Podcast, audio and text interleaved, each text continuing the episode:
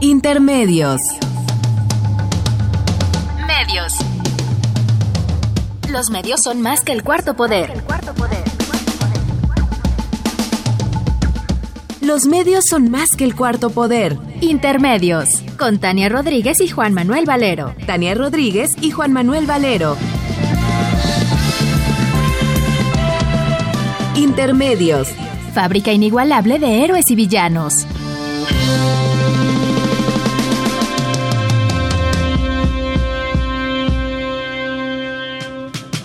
Intermedios.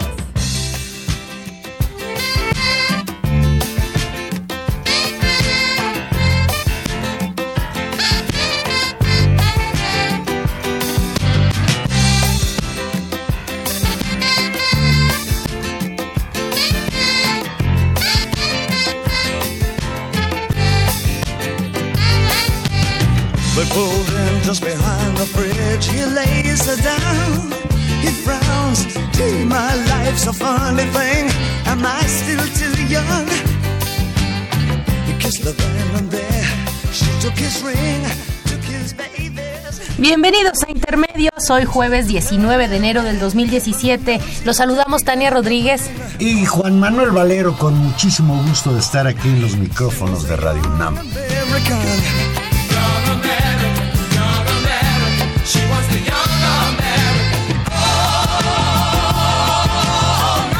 She wants the young American all the way from Washington.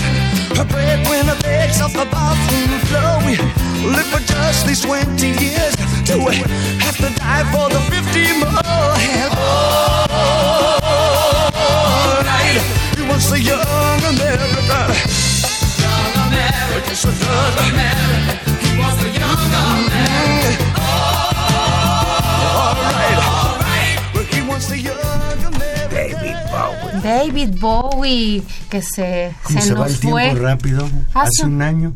Hace un año ya el Valero. 10 de enero de 2016. Como preludio a todo lo malo que pasó después en el 2016. Pero ahí Y está. sigue ahí pasando. está David Bowie. Sí, esa es la cosa Ahí maravillosa. está, y así abrimos.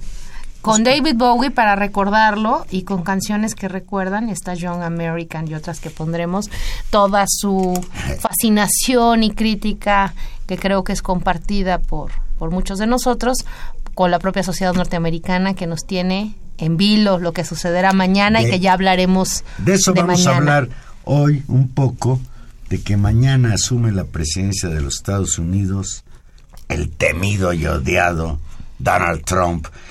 También comentaremos una buena noticia sobre el esperado regreso de Carmen Aristegui al aire, ahora a través de Internet. Carmen vuelve a tener su noticiario. El lunes empezó. De eso vamos a platicar también. Y también teníamos en la mesa, Juan Manuel, revisar las encuestas que se han dado a conocer esta semana sobre la bajísima popularidad de Enrique Peña Nieto y los efectos eh, que esto tiene en términos políticos, pero se nos atravesaron desgraciadamente eh, eventos nuevamente de violencia de distintos tipos, lo sucedido en Cancún, de todos conocido, y después En la, Playa- en en Playa- Playa del Carmen y en Cancún, y después lo te- los terribles hechos de ayer de en, en Monterrey, que también merecen un comentario, y Valero el guion crece y crece y crece con cada hora, esperemos que en lo que estábamos aquí sentados no haya pasado nada más, pero a recientes, Pues lo que- en recientes lo horas lo se- que sucedió... Lo que nos enteramos cuando ya teníamos el guion hecho es de que hoy extraditaron al, va- al vapor, literalmente al vapor. El Chapo Guzmán fue extraditado a Estados Unidos. Escuchaba yo a una de sus abogadas defensores decir que hoy en la mañana estuvo con él y que no sabían absolutamente nada. Pues hoy la noticia que está volando en todos los medios es que el Chapo Guzmán fue extraditado a Estados Unidos y ya debe estar allá o está por salir hacia Estados Unidos y Sí, es un una- poco- una un información. poco en broma, un poco en serio. ¿Será un regalo de Peña Nieto? de Donald bienvenida a Trump? Donald Trump. Mandaría al Chapo de representante de México mañana en la toma de posesión. como un acto de buena voluntad. Bueno, se abren muchas muchas interrogantes, Juan Pero porque los tiempos los tiempos políticos nos, son Tania, Lo único sorprendente es que haya sido así tan sorpresiva la extradición Pero el caso del Chapo Guzmán creo que ya es cosa juzgada. Lo que sí, lo comentabas ya, lo que pasó ayer en Monterrey parece inaudito. El país se convulsionó luego de la balacera de ayer en la mañana en el Colegio Americano del Noreste, en la que una estudiante secundaria de 15 años de edad atacó dentro del aula a su maestra y a tres compañeros y luego se disparó en la boca. El niño fue declarado con muerte cerebral por los balazos que él mismo se dio y sus padres anunciaron que donarán sus órganos a la Eh. muerte cerebral, después lo desconectaron y, y falleció. De en lo este que se refiere a sus víctimas, Sí, de este pues la que- maestra está gravísima con un balazo en la cabeza. Y hay dos, Una- dos estudiantes, dos compañeros suyos de que 14 también años. están en una situación muy grave. Por fortuna para él, solo uno de los niños que recibió un balazo lo recibió en un brazo y ese niño afortunadamente pues no tiene mayores daños. Pese a la profusa información relacionada con este terrible hecho, hasta ahora nadie ha podido explicar qué motivó a este joven a accionar la pistola calibre 22 y balacear a su maestra y a sus condiscípulos. Hoy se informó que la pistola calibre 22 pertenecía a su papá.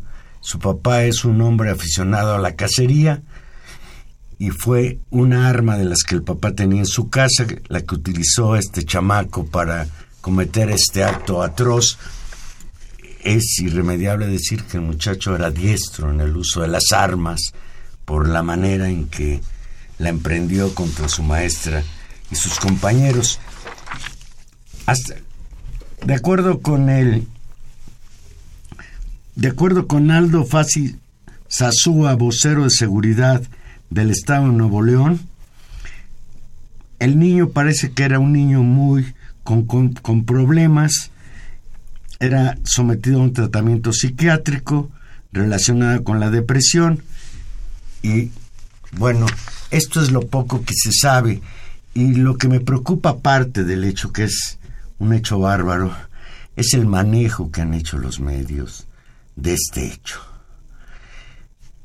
Hay un video que salió de una de las cámaras de seguridad de la escuela, una, una cámara que estaba en uno de los ángulos del, del aula, que grabó todo lo que ahí sucedió y por desgracia alguien filtró esta información y se convirtió pues ya en un video muy solicitado en las redes sociales e incluso transmitido por algunos medios de comunicación de una manera irresponsable. Pues no sé, Tania, qué, qué podamos decir al respecto, sino que bueno, un acto más de violencia en este país ya convulsionado por la violencia. Creo que ese es el contexto, no que explica cabalmente los motivos de este muchacho, pero que sí le da un marco, el contexto en el que estamos viviendo, decía el filósofo español Ortega y Gasset, que el hombre es él y sus circunstancias. Y si yo vivo, Tania, en un país que desde 2006, cuando el señor Felipe Calderón le declaró la guerra al narcotráfico, sacudido por la violencia, pues se convierte la violencia en, en el pan de cada día, en parte de nuestra cultura. Ya los niños, este muchacho tenía 15 años, tenía 5 cuando empezó todo esto. Los jóvenes de hoy vi- viven ya en un ambiente de violencia permanente en este país. Yo creo que te- tienes razón, hay, hay un asunto contextual y me parece que hay por lo menos, además del dolor, de la sacudida, de, de- de todo lo que nos ha pasado como sociedad a partir de la información que tenemos, creo que hay dos, eh, dos dimensiones o dos grandes asuntos que, salen a la luz pública y que merecen una discusión. El primero, por supuesto, es eh, el hecho y sus razones, es decir, qué pasó, y, cuáles son las razones de que esto haya sucedido, más allá me parece de una, y, eso sin negarle un peso explicativo, que seguramente lo tiene, a las razones estrictamente individuales e incluso yo diría psicológicas de la situación. Hay, como tú muy bien decías, una explicación que rebasa la simple responsabilidad de los individuos y que atañe a las condiciones sociales en que estos individuos ven como permisible o no permisible o ven como, como posible de realizarse un, cierto número de acciones.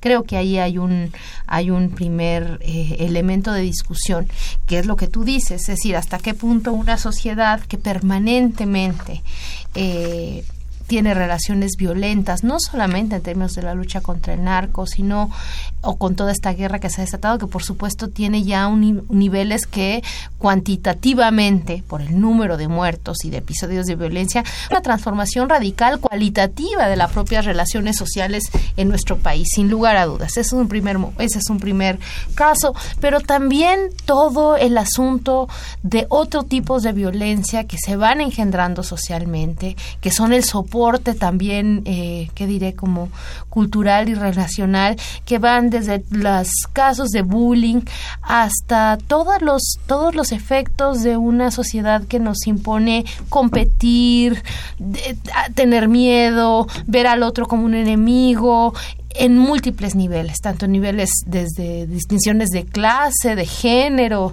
eh, raciales, y que vamos transmitiendo y que creo que no debería sorprendernos, que eso también creo que es algo que es un algo que se ha empezado a decir y que creo que tendríamos la responsabilidad como adultos de no sorprendernos que por qué serán así las jóvenes generaciones, ¿no? Es decir, que qué muchachos tan extraños, que es un que me parece que es un argumento muy conservador que nos quita responsabilidad como sociedad y como adultos frente a como si los adultos fuéramos mejores que la violencia que los propios chicos a la cual están expuestos y en la cual en todo caso tendrían menos responsabilidad. Y me parece que ahí hay todo un, un tema de discusión. Y por supuesto el otro, Juan Manuel, que creo que es interesante y que incluso te, te, te planteo que, que, reflexione, que reflexiones sobre eso, tiene que ver con el papel de los medios. Eh, y toda esta reflexión que hay sobre la exhibición o no y la visibilización de la violencia, eh, no solamente de, las, de estas escenas, ¿no? de cómo presentar las, las, los, a las víctimas y a los propios hechos, sino también incluso de la manera en que estas, estos temas circulan por los nuevos medios de comunicación que también son las redes sociales y los efectos que eso tiene. Creo que este es otro gran tema que tenemos que enfrentar como sociedad. Y desde luego, pues este, este muchacho, pobre muchacho, pues fue víctima incluso de sí mismo. Y no solo porque él se haya quitado la vida después de balasear a sus compañeros, sino pues porque, pues qué habría dentro de este muchacho. Falta de valores, falta de entender lo que es la vida, el respeto a la vida, el respeto a los compañeros, sí, la solidaridad. Es, es, es aterrador Claro, pero es aterrador otra vez porque rebasa la condición individual de este muchacho. Es decir, es porque hay un hay enormes incentivos sociales, una enorme cultura de la violencia, de la no cooperación, de la competencia y de todos los valores opuestos a esto que mencionas, no solo como un problema personal e individual, es decir, es algo que construimos y que estamos construyendo colectivamente. sobre esto que dices, en las redes sociales comenzaron a circular versiones de grupos de jóvenes que aparentemente habrían animado a este muchacho para que atacara a sus compañeros. Por ejemplo, en Facebook hay, grupos que se hacen llamar Hulk. ¿Qué será por el hombre verde? Sí, es por eso. Este que cuando se enojaba se ponía muy fuerte. La frase que en español es, no soy yo cuando me enojo, ¿no? Bueno, pues hay un grupo de muchachos y es un grupo que parece ser que no es reducido, es un grupo muy amplísimo de muchachos que usan las redes sociales para animar y festinar este tipo de acciones. Incluso se llegó a decir, no se ha comprobado tampoco, que este muchacho pudo haber pertenecido a este grupo en Facebook, se hace llamar Hulk.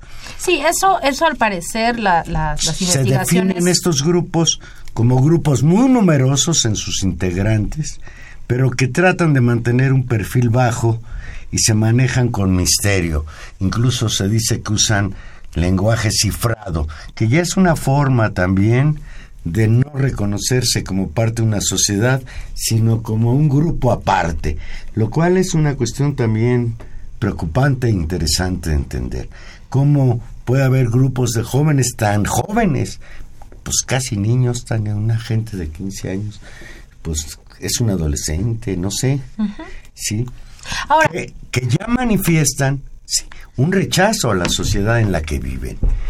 Y, no, y aquí no nos estamos refiriendo a muchachos de pocas con- condiciones económicas. Esta escuela es una escuela particular, una escuela pues en donde asisten niños que tienen al menos sus papás ingresos suficientes para mandarlos a la escuela.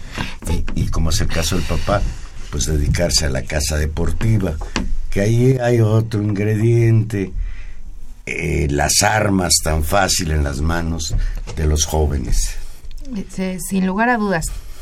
Me regreso a- a- al tema de las redes sociales y los medios de comunicación y, y la manera en que circulan los contenidos violentos y la reflexión que podemos hacer al respecto. Eh, independientemente, porque más las autoridades han salido a decir en las, en las últimas declaraciones que este muchacho no participaba, eh, o sea, que no es la causa, no es el, su participación, no es necesariamente la, y- o que no participaba, es yo, yo digo que el, el- el asunto rebasa otra vez el tema eh, exactamente individual de si pertenecía o no. Por supuesto que hay que explicarlo y que, y que esté claro en las investigaciones. Pero aquí el asunto es explicar qué papel o qué necesidades sociales o qué eh, función están cumpliendo este tipo de eh, asociaciones de redes eh, en el espacio virtual, que finalmente son asociaciones de distinto tipo. ¿Qué pasa con eso y, y por qué hay eh, ese tipo de discursos? Y uno podría pensar, a los 15 años, en este país se tienen razones para sentirse muy conforme con la sociedad en la que se vive. Y, y creo que es una pregunta Pues que no, nos tenemos pero, que hacer. no, pero eso no, explica que... No, eso no, no, yo no estoy, yo por supuesto que no, y no es la mayoría, estamos hablando todavía de un caso atípico. El tema es, hay también una, una primera reacción como de responsabilizas, de responsabilidad. Esos grupos ya son sospechosos. Yo digo, por supuesto que sí, y son terroríficos porque hay lenguajes que rayan, ¿no? Si uno se pone a revisar un poco en los hashtags, en, las, en los contenidos de este tipo de grupos, yo los, los estuve revisando en la mañana justamente para tratar de hacerme una opinión con respecto a qué estaba pasando con ellos. Hay cosas que rayan eh, en cierto, diría yo, una especie como de fascismo. Hay saludos que se saludan con a Hail, ¿no? ¿Lo saben a ciencia cierta estos chicos que reproducen eso? Yo no estoy tan clara. Lo que sí creo es que es una condición de inconformidad con una situación en la que, en la que la sensación es de descontento, de no incorporación, de mucho sinsentido, de enojo, en un momento vital que incluso por condiciones biológicas, pues los propios, eh, digamos, hay, hay por, por formación un poco, un poco de ello. Pero creo que eso está así y no soy exclusivo ese grupo social. Eh, la inconformidad con respecto al, orden de las cosas y es esperable. Y en ese sentido es donde creo que tenemos que asumir una responsabilidad como mucho más clara, no simplemente, eh, digamos, estigmatizando a un, a un grupo de adolescentes, ¿no? Que... Eh, que bueno, tienen una inconformidad muy fuerte por un mundo que del cual somos cargo los adultos y en la cual, claro, hay que sumarlos a ser responsables, a ser a, a imaginar otro mundo posible, pero sí es sí es complicado estos discursos simplemente como criminalizadores donde entonces eh, son son potenciales este criminales en potencia a los cuales hay que temerles porque no los entendemos. Bueno, y tan y tan así los estamos viendo, bueno, yo no Tan así lo están viendo las autoridades, el gobernador de Nuevo León, el presidente Peña Nieto, las asociaciones de padres de familia, que lo único que están de acuerdo es que van a ser más riguroso el programa este de mochila segura, que significa pues todos los días esculcar a los alumnos qué traen entre sus cosas, en sus mochilas, en sus... Y eso a mí me parece Que es una muy preocupante. y en cierta medida una salida muy falsa. Es decir, claro, se resuelve que no metan armas a la, a la escuela. Sí, el tema es dónde están las armas, dónde se está generando esa cultura de la violencia. ¿Por qué no imaginar otro tipo, digamos, también de soluciones que, que, que van al fondo del problema y que no simplemente, digamos, focalizan en un determinado grupo etario muy dependiente, muy controlable, como son los, digamos, los jovencitos de secundaria, por ejemplo, en este caso. ¿no? Y, y como adultos no nos podemos escandalizar, sí nos podemos horrorizar, pero no escandalizar por lo que pasó ayer en Monterrey, porque vivimos en una sociedad en la que todavía no hemos saldado cuentas con crímenes atroces que siguen impunes, como el de Ayotzinapa, con otra connotación, como la de los jóvenes aquellos de Lomas de Salvarcar, como los de Tlatlaya, Nochistlán, etcétera, etcétera. Y eso es lo que a mí me parece realmente preocupante. Bueno, el asesinato hoy también. Etcétera, y que no haya nadie que haga por bajarle a la violencia en este país. Exacto, con, con un país con 250 mil muertos, con innumerable cantidad de desaparecidos, eh, como tú dices, nos tenemos que empezar a horrorizar por estos actos, sí, pero no asumir de manera inmediata que es un problema ni de desajuste simplemente psicológico de alguien solamente, ni de un problema de una generación que ya no tiene valores, como si el conjunto de la sociedad no fuéramos responsables también de la manera en que estamos socializando a pues esta generación eh, de, de, adolescentes y de jovencitos. Vamos a hacer una pequeña pausa y aquí regresamos. Le recordamos que Intermedios es un programa en vivo. Llámenos 55 36 89 89 o la sin costo 01800 50 52 688. This is not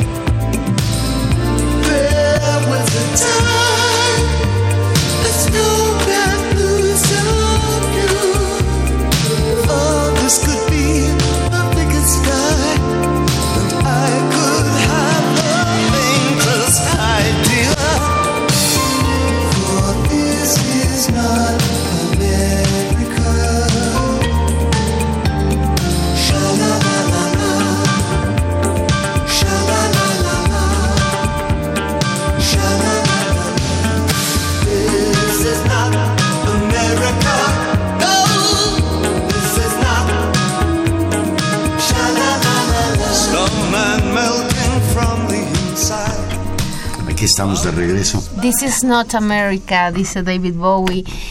Y habría que recordar Yeah. que mucha gente mañana, bueno, en estos Yo días, antes- mañana y pasado dirá, esto no, Yo antes- Trump no es América, esto Yo, no es yo América. antes de hablar de Trump, Sí. quiero decirte que me vas a criticar, pero a mí me da cierta tristeza que se vaya Obama. Ah, no, yo a mí también me da tristeza. No solo porque llega Trump, sino porque, bueno, no sé, porque pues Obama también era eh, presidente de un país que nos ha agredido sistemáticamente y también deportó a muchos mexicanos y no es eh, la hermanita de la caridad.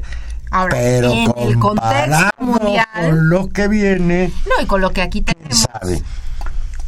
La llegada de Oye, fantástico, por cierto, ahora que dices Obama, fantástico en estos últimos actos de, de gobierno que ha tenido, un acto que aquí hemos seguido con mucha atención la discusión sobre Wikileaks y el tema de las filtraciones que me parece un tema importantísimo.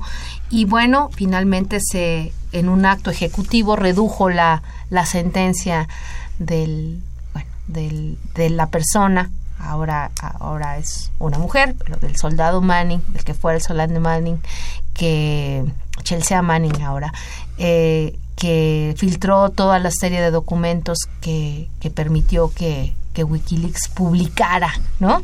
Toda esta serie de documentación que aclaró las, los vínculos de revisión, de seguimiento, de espionaje del gobierno norteamericano y saldrá libre en mayo. Creo que ese es un acto importante. De igual manera salió libre un, un opositor político puertorriqueño y, muchos más generalmente por, por, delitos con respecto a las drogas que ya no merecían, digamos, continuar en prisión. Me parece que fue un, fue un buen, fue un buen pues, final. Mañana toma posesión Donald Trump como el presidente número 45 de Estados Unidos. No entra a la Casa Blanca como una incógnita. No hay dudas de por qué y para qué ganó los comicios de noviembre de 2016 tenemos la certeza de que la elección de este empresario multimillonario responde, entre otras razones profundas, al resentimiento de amplias capas, de la sociedad estadounidense respecto a la clase política y de la élite del poder en Washington. De acuerdo con un reportaje de la revista Proceso, en el número que anda circulando que apareció el domingo, distintos analistas advierten que Trump recoge un sentimiento antimexicano que se ha venido gestando a lo largo de las últimas décadas en el medio rural y en ciudades económicamente decadentes de aquel país. Más allá de la retórica de uno y otro lado, entre México y Estados Unidos se advierte en el horizonte, sí, digámoslo con toda claridad, una guerra comercial y migratoria de consecuencias inimaginables. De acuerdo con el maestro Lorenzo Meyer, lo cito textual, lo realmente preocupante no es el nuevo presidente de Estados Unidos, sino las actitudes y demandas de quienes lo pusieron en el poder y que representan a la mitad de la sociedad políticamente activa en aquel país. Claro, a sus bases de apoyo, a ese enojo y hago un, vínculo que tal vez no, no venga mucho a cuento con lo que discutíamos hace un momento. Hay enojo social y ese enojo social y esa rabia y esa inconformidad con un mundo que nos lastime, que nos violenta, puede llevar a soluciones que validan opciones políticas y discursos eh, fascistas, que son discursos de odio. Eh, eso lo estamos viendo en algunas redes sociales en, estas, en esta discusión que se hizo aquí en México y en buena medida es la explicación sociológica de lo que ha significado eh, el triunfo de Trump en términos de que hay una base social que comparte un discurso anti otro, anti mexicano, anti mujeres, que valida una violencia verbal eh, terrible, que pone por delante sus intereses eh, versus una, una lógica eh, más general y que efectivamente respaldan un discurso político muy claro con el que Trump ganó la presidencia. Bien, tenemos en la línea telefónica a Federico Campbell. Buenas noches, Federico. Buenas noches, pues aquí fíjate, viendo la gran manifestación, lleva dos horas y cuarto frente a la Torre Trump en Nueva York, ya vio Robert De Niro, ya vio el alcalde de Blasio, la alcaldesa de Minneapolis, la actriz de Sex in the City, y bueno, ya vio Michael Moore, que dijo que Trump pues tiene una personalidad realmente psicótica, que rebasa cualquier análisis racional, por su narcisismo y su violencia. Y bueno, la manifestación sigue en Nueva York, pacífica, frente a la Trump Tower, en la Quinta Avenida. No es así en Washington, donde ya vemos en los en vivos, ya hay disturbios. Después de la manifestación en, frente al Club de la Prensa en Washington, se desbordó la cosa por tensión y el bloque negro empezó ahí a trifulcas y todo y la policía pues arremetió. Entonces la cosa sigue tensa en Washington, es una ciudad militarizada totalmente, incluso nos decían colegas que del aeropuerto Jules al centro para pasar, bueno, en Río Potomac, tres horas. ¿Por qué? Por las revisiones, las continuas revisiones, corte y bloqueo de tráfico, y la cosa pues se ve así muy tensa ahora en la capital de Estados Unidos. Federico Campbell, destacado periodista de asuntos internacionales, hoy integrante de un movimiento que incluso hiciste un libro con ese título, Stop Trump. Federico Campbell, cuando dices Stop Trump, ¿le estás pidiendo a Trump que se detenga o estás pidiéndole a la sociedad que lo detenga? Ambas pero obviamente es la sociedad civil la que mañana va a estar en el Ángel de la Independencia desde las 11 del día manifestándose en lo que María García, que es la vocera de la coalición binacional contra Trump, denomina una manifestación espejo a las que se realizarán más de 300 mañana en Estados Unidos. Es decir, México es espejo de la marcha en Chicago y donde además también es un día sin migrantes no ir a trabajar, no ir a la escuela y no consumir. Mañana en la campaña Un día sin migrantes, que surgió la idea de Chicago de Jorge Mújica y Carlos Arango, entre otros activistas. Y bueno, déjame decirte, Acapulco se une mañana, hay una concentración en el Zócalo, Cuernavaca 10 de la mañana en el Zócalo, Puebla, me decían que en la Minerva en Guadalajara, y se van a movilizar también los campesinos de la CEMPA y el Barzón, van a estar en los puentes internacionales contra Trump mañana, Tijuana, Reynosa, Ciudad Juárez, Matamoros. Eso es hasta el momento lo que está confirmado. Si hay más eventos, bueno, se sabrán a lo largo del día. Mañana también una manifestación de estudiantes de la UNAM, Poli, UAM, UACM, La Salle, Ibero, 4 de la tarde nos dicen que va a estar también el padre Solalinde. Se citan en la embajada de Estados Unidos y van a marchar hacia el Zócalo. Es lo que ya está en la red, en Facebook. Federico, buenas noches. Te saluda Tania Rodríguez.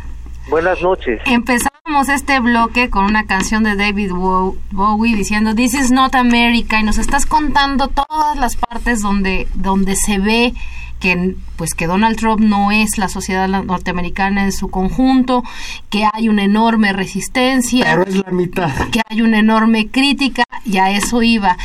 Eh, y creo que eso es eh, emocionante, importante y, hay que hay que apoyar eh, desde distintos lugares y particularmente después ahorita hablamos de lo importante que es para México la política frente a Trump. Pero pensando en estos actos de resistencia y en un contraste súper fuerte frente a, por ejemplo, lo que fue la, la asunción del gobierno de Barack Obama, donde había toda una movilización y entusiasmo y muchos actores sociales, casi los que ahora se oponen eran los que estaban felices entonces, yo te pregunto, ¿quién está feliz? ¿Hay alguien feliz por, por, por, por lo que va a suceder mañana y porque Donald Trump sea presidente? Y si esos, ¿quiénes son? ¿Dónde están? ¿Cuántos son? ¿Cómo entenderlos, Federico? Estuvieron un selecto grupo de sus seguidores que consiguieron tickets para estar en el monumento a Lincoln. Hubo un concierto ahí, luego Trump habló eso fue hace tres horas ahí en Washington, en el monumento a Lincoln, donde además él dice que va a reforzar la vigilancia en las fronteras de Estados Unidos. Obviamente el ojo es hacia México y que va a evitar que empleos se salgan de ese país. Entonces ese grupo, pues las élites, siempre dominantes, también había clases medias. Y bueno, dijo algo que tiene razón, es que en el último mes de su campaña a evento que iba, había de 10 mil a 15 mil personas. Ahora, su mensaje logró aglutinar clases medias blancas. Con esto del combate al terrorismo y el mensaje del miedo. Y entonces eso le llevó a la victoria. Recordemos que él nunca tuvo todos los votos mayoritarios. El voto universal lo ganó Hillary Clinton, dos millones más de votos que Trump. pero él consiguió los del colegio electoral, esta arcaica fórmula de Hamilton, el presidente Hamilton, pues de conceder a Wyoming y a California el mismo poder para elegir, ¿no? Que se vio que ahora pues lo consiguió Trump. Federico, Donald Trump nos... Es decir, cuando yo pienso en Donald Trump me entran muchísimos temores. La construcción del muro, la expulsión de migrantes, la retención de las remesas, la cancelación del Tratado de Libre Comercio, aranceles a los productos provenientes de México hechos por empresas extranjeras, como el caso concreto de la Ford, etcétera. ¿A qué le temes tú más, como mexicano, de la llegada de este energúmeno a la presidencia del país más poderoso de la Tierra? Deportaciones masivas y separación de familias. Obama es el principal deportador en jefe, pero esto se va a incrementar. Hoy, cuando llegó el vuelo de estas deportaciones convenidas entre ambos gobiernos al aeropuerto Terminal 2 a mediodía, anunciaron que ya también habrá un vuelo de los lunes, no solo martes y jueves, a partir de la semana próxima. O sea que las redadas se vienen. Y como decía alguien, no es lo mismo una redada en Nebraska y en Oklahoma contra indocumentados que en Nueva York, que hay leyes que los protegen, son ciudades santuarios, como Chicago y San Francisco. Entonces, se vienen deportaciones masivas, no hay un plan de contingencia a nivel gobierno federal, y entonces Tijuana está rebasada, por otra parte, con los migrantes haitianos y africanos, la cosa se ve muy difícil el gobernador de Chihuahua, Javier Corral, instaló albergues con la iglesia y las ONGs en Ciudad Juárez. Yo no sé si eso va a aguantar. Todo el mundo está en expectativa y también de mañana cómo responde el peso frente al dólar. El mensaje de Trump mañana va a ser clave. Es después el acto protocolario de la toma de posesión, donde él va a jurar sobre dos Biblias, la suya propia y una que ahí tienen histórica luego él viene en discurso, a ver, escuchemos qué dice, luego se va de ahí al mismo Capitolio, entra, almuerza, sale la caravana en la Pennsylvania Avenue hasta la Casa Blanca. En la calle séptima, donde está el monumento a la Marina de Guerra, y Pennsylvania Avenue es la manifestación de Answer Coalition contra Trump el servicio secreto hoy prohibió que la prensa tenga acceso. Ya se quejaron los abogados de Answer. De todas maneras, veremos qué ocurre. Si no hay enfrentamientos entre seguidores y detractores de Trump. Y bueno, ya ahorita ahí hubo una trifulca en el centro de Washington, donde está el edificio de la prensa. Entonces, pues todo mañana es incertidumbre y a la expectativa. Hay, hay, hay efectivamente una expectativa sobre, sobre lo que pueda suceder, pero ¿hasta qué punto, Federico, es, es viable que, que mañana encontremos un discurso distinto de Trump cuando todos y en buena medida si, si se mantendrá en la ruta que ha sido trazada y que creo que ha sido muy, muy criticable de parte del gobierno justamente apostar, del gobierno mexicano, apostar que hay una especie de moderación. Creo que a estas alturas del partido difícilmente se ve algún signo de moderación en el discurso. No, no hay moderación que bueno, ya se vio en hechos que Ford se retira de San Luis Potosí dejando un desierto lo que iba a ser su fábrica allí, que ya eh, General Motors y otras empresas Fiat lo están viendo retirarse, reducir la inversión en México.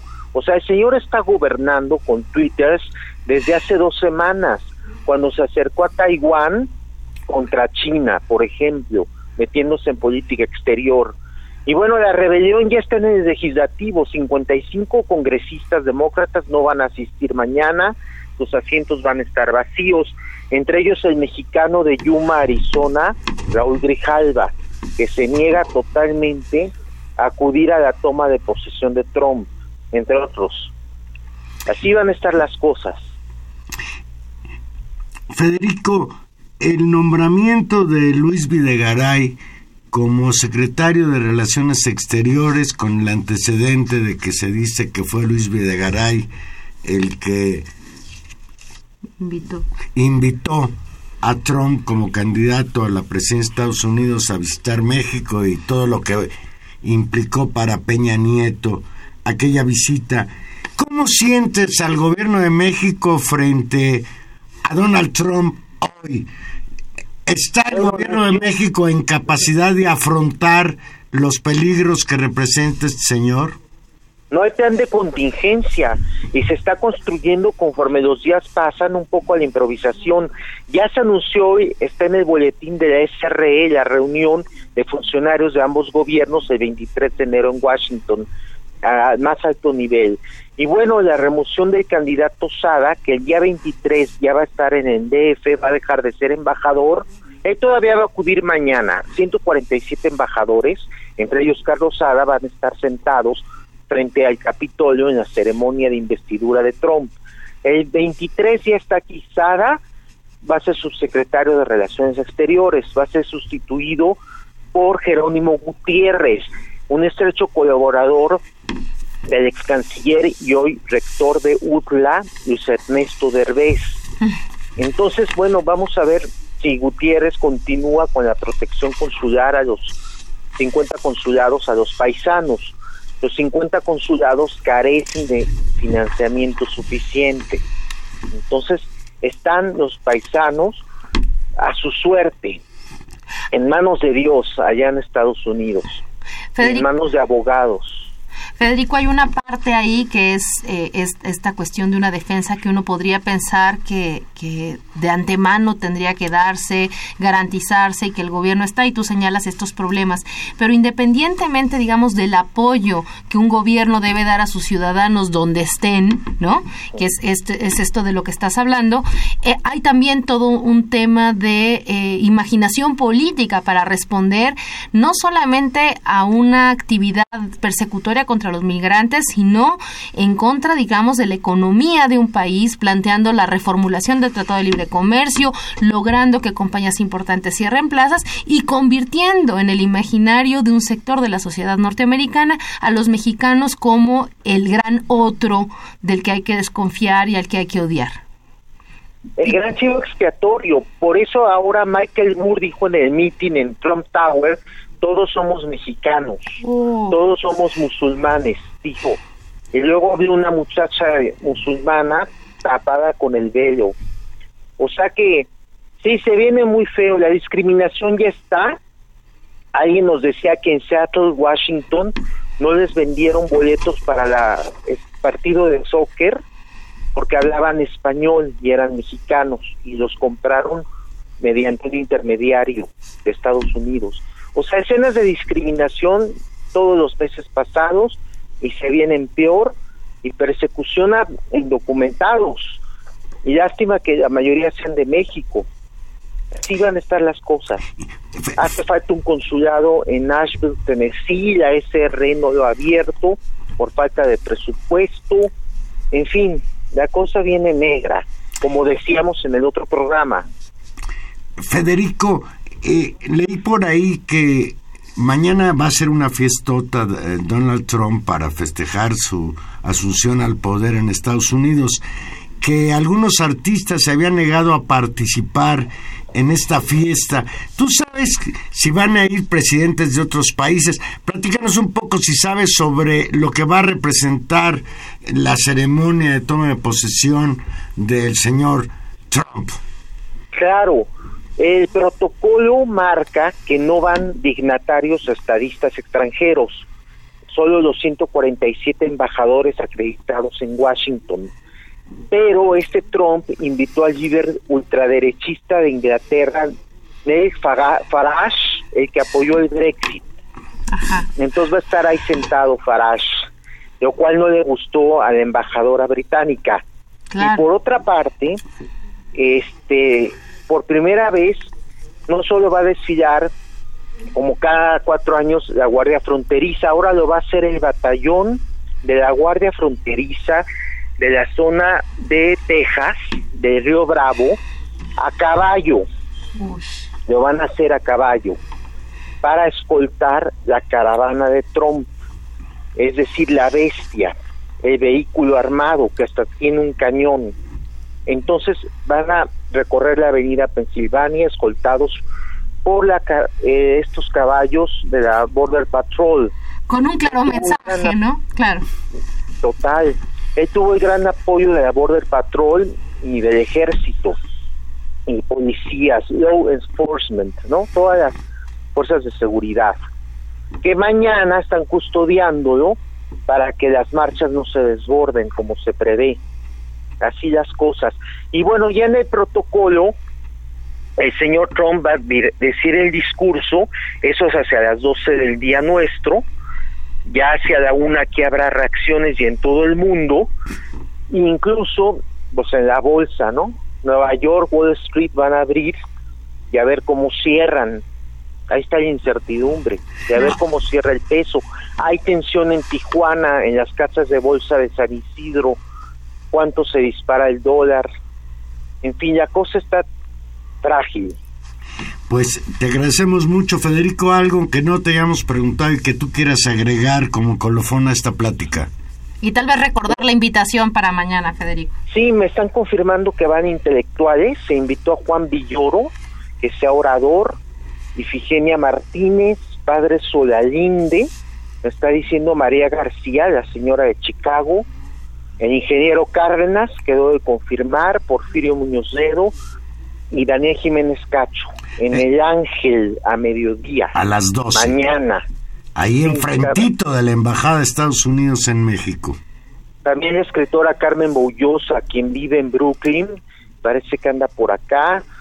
Gritón, el artista plástico, va a hacer un mural, una sorpresa de performance. Ursula Mansur va a hacer el sketch contra Trump. Unas bandas quieren tocar, pues a ver qué pasa. Y la A las 4 ya llega la marcha, a las 12 es la conferencia de prensa. Y, y ustedes obviamente se van a unir a esa marcha de, de en la tarde. Sí, yo ahí voy a presentar mi libro y luego hay una película que ahorita se está exhibiendo en el Utabar, en Insurgentes Bonavista, que se llama Stop Trump, que hizo Carlos Altamirano, donde yo hablo y digo que Trump iba a ganar hace seis meses. Entonces, qué fatal pronóstico, ¿verdad? qué mal que le atinaste, Federico. No era mi intención. ¿Ya ves?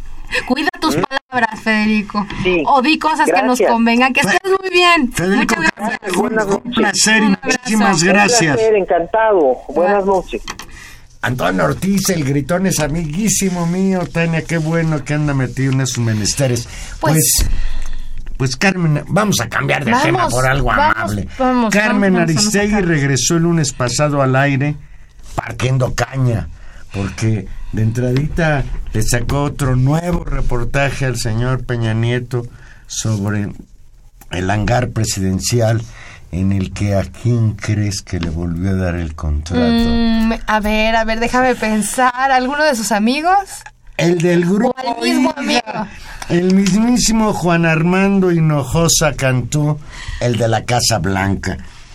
Pues a mí me da mucho gusto, Tania, tener algo que escuchar de información creíble en las mañanas. Me da mucho gusto el retorno de Carmen. Será que, sé que será complicado, no es lo mismo la radio que el internet, no es lo mismo empezar de cero, sin patrocinadores, por lo que eh, hemos escuchado, pero sí, sí es bonito volver a oír no solo a Carmen, sino a sus colaboradores, a este señor Lorenzo Meyer, a A Sergio Aguayo. a Sergio Aguayo, a pues a mucha gente que extrañamos, que podemos leer, pero que hacía falta su presencia cotidiana como un contrapeso de información.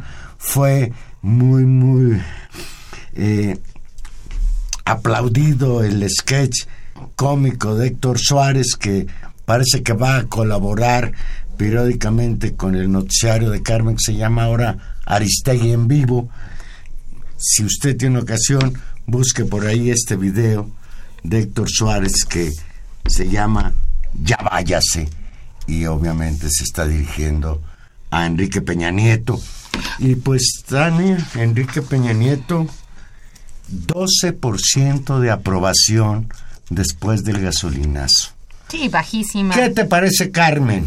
Al aire. Bueno, me parece eh, fantástico, creo que es una, una un asunto que, que, todos esperábamos, una decisión difícil porque efectivamente hay un desplazamiento en términos de, de lo que entendemos por, por hacer radio, por, por producir un noticiero, cambiarse a la plataforma digital tiene sus desafíos, lo estamos viendo, me parece que a lo largo de las próximas semanas el propio equipo de Carmen tendrá que ir haciendo los ajustes necesarios para que eso suceda, sin embargo me parece eh, plausible, muy, eh, muy bueno que haya, que haya empezado esta iniciativa. Eh, creo que si se cumplen los anuncios que se hicieron de, de, un, de un esquema de asociación y de cooperación con, con distintas plataformas de investigación periodística, de periodistas eh, asociados independientes en distintos colectivos, puede ser una manera muy cooperativa de reinventar un periodismo que queda fuera de los grandes medios de comunicación. Creo que es un desafío mayúsculo, eh, por supuesto arriesgado, por supuesto con sus, con sus propios eh, problemas, me imagino, eh, pero pues muy plausible. Creo que todo el primer programa y la primera emisión vimos a una Carmen Aristegui muy emocionada, conmovida, convirtiendo incluso su propio regreso en la propia nota y creo que era absolutamente legítimo que así fuera. Creo que todos lo vivimos así con, con esa emoción, como una apuesta política, de, política en el sentido más, más fuerte del término, en términos de, fortalecer la democracia, la transparencia, la, libre expresión de las ideas, muy sano. Eh, iremos viendo cómo se va eh, dando las cosas en las próximas semanas. Yo debo decir que estaba muy preocupada con respecto a cómo iba a empezar a cubrir la información real, es decir, dejar, digamos, del el día a día y lo demandante que es la agenda eh, periodística en este país, ¿no? Y la inmediatez de las notas, creo que va fluyendo. Me preocupaba cómo iba a ser la respuesta de la clase política, que finalmente también es un factor de construcción de notas y de discusión, si le iban, básicamente mi preocupación era si le iban a contestar el teléfono o no.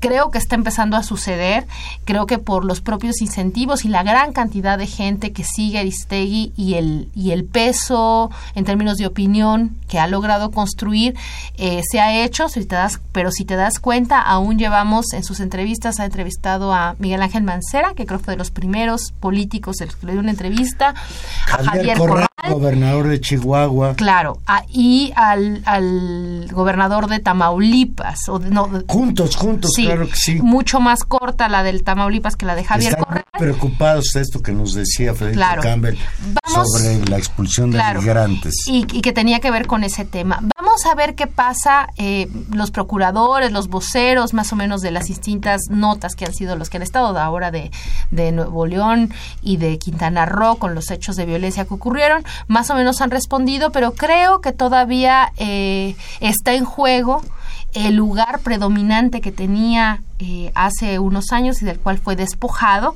y todo el esfuerzo colectivo eh, que te va a tener que hacer para recolocar la agenda política como durante mucho tiempo creo que lo pudo hacer. Ojalá se logre y creo que una manera de contribuir a ello es efectivamente escuchando el espacio, apoyándolo. Es, es difícil para, para alguna gente familiarizarse también con el registro, digamos, de la escucha digital.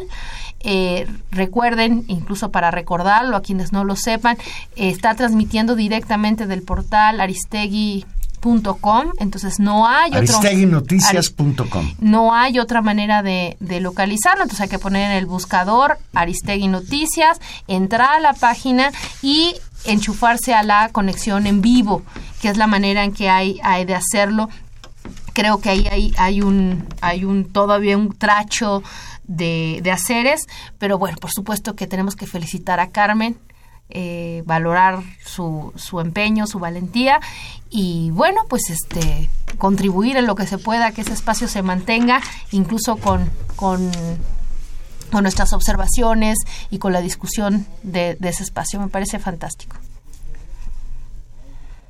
Volviendo al asunto de Peña Nieto, pues Peña Nieto desde luego fue el artífice de la salida del aire de Carmen Aristegui en marzo de 2015, que fue despedida de la cadena de radio MBS y desde luego todos sabemos y recordamos que la suerte de Carmen en MBS quedó echada después de que publicó el escándalo de la Casa Blanca en 2014.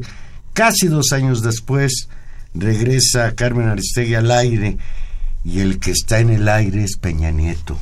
Claro, el 12%. Peña Nieto dice la encuesta de reforma solo tiene la aceptación del 12% de la población, lo cual lo convierte en un presidente débil, muy débil para afrontar los retos nacionales y muy débil para ser ese líder fuerte que necesita México frente al señor Donald Trump, porque creo que no hay lugar a dudas. Si Donald Trump logra la sumisión de los gobernantes mexicanos, va a ir con todo. Es momento de encontrar la mejor manera de, ser un gobierno que le responda, que le responda con la misma fuerza en defensa de los mexicanos que viven allá, en defensa del libre comercio, porque independientemente de otras consideraciones, México está ligado a Estados Unidos, a lo mejor no nos parece, a lo mejor nosotros pensamos que ha sido un error gravísimo estructuralmente tener tan vinculada la economía mexicana con la economía estadounidense, pero esa es una realidad. Esa es una realidad que México tendrá que afrontar. Me preocupa muchísimo el asunto de las remesas que se han convertido en una entrada de dinero a México inusitado, de lo más injusto. Los expulsados de México que trabajan en Estados Unidos mandan dinero a México, obviamente a sus familias. Eso es de una generosidad. Pero que está también en peligro. Pues estamos metidos en un lío. Yo ya no sé si por Donald Trump o por Peña Nieto por las dos cosas, ¿no? Los dos factores en conjunto hacen una situación eh, complicada y lo que tú decías es claramente este, estas encuestas y los hechos que, se han venido sucediendo, pues sí, hablan que, que este salvar a México y que este liderazgo mexicano y este presidencialismo que se pretendía de nueva cuenta fuerte, que era el PRI y todo este, este imaginario que se ha tratado de construir, se derrumbó eh, Peña Nieto es hoy un presidente débil en términos de que no cuenta con el respaldo de la población. Y tú decías necesitamos un liderazgo fuerte. Tal vez sí pero eso tendrá que construirse y tendrá y llevará a otros tiempos políticos.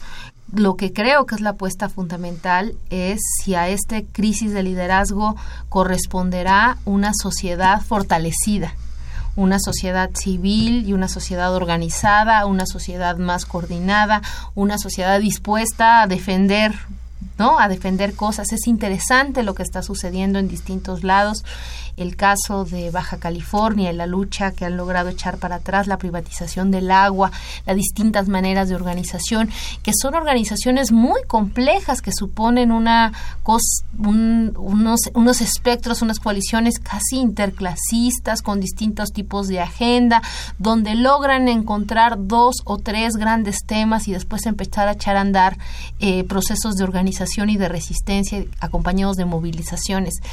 Esas creo que son las experiencias que potencialmente podrían sacarnos de la situación en la que estamos, pero creo que sí, efectivamente, y desgraciadamente por cosas muy operativas como de las que nos hablaba Federico, de poner consulados, hacer cosas operativas que un gobierno puede y debe hacer, pues estamos viendo que, que esa respuesta se tarda, se tarda en llegar, si es que llega algún día, y más bien estamos viendo otro tipo de, de, de, posiciones.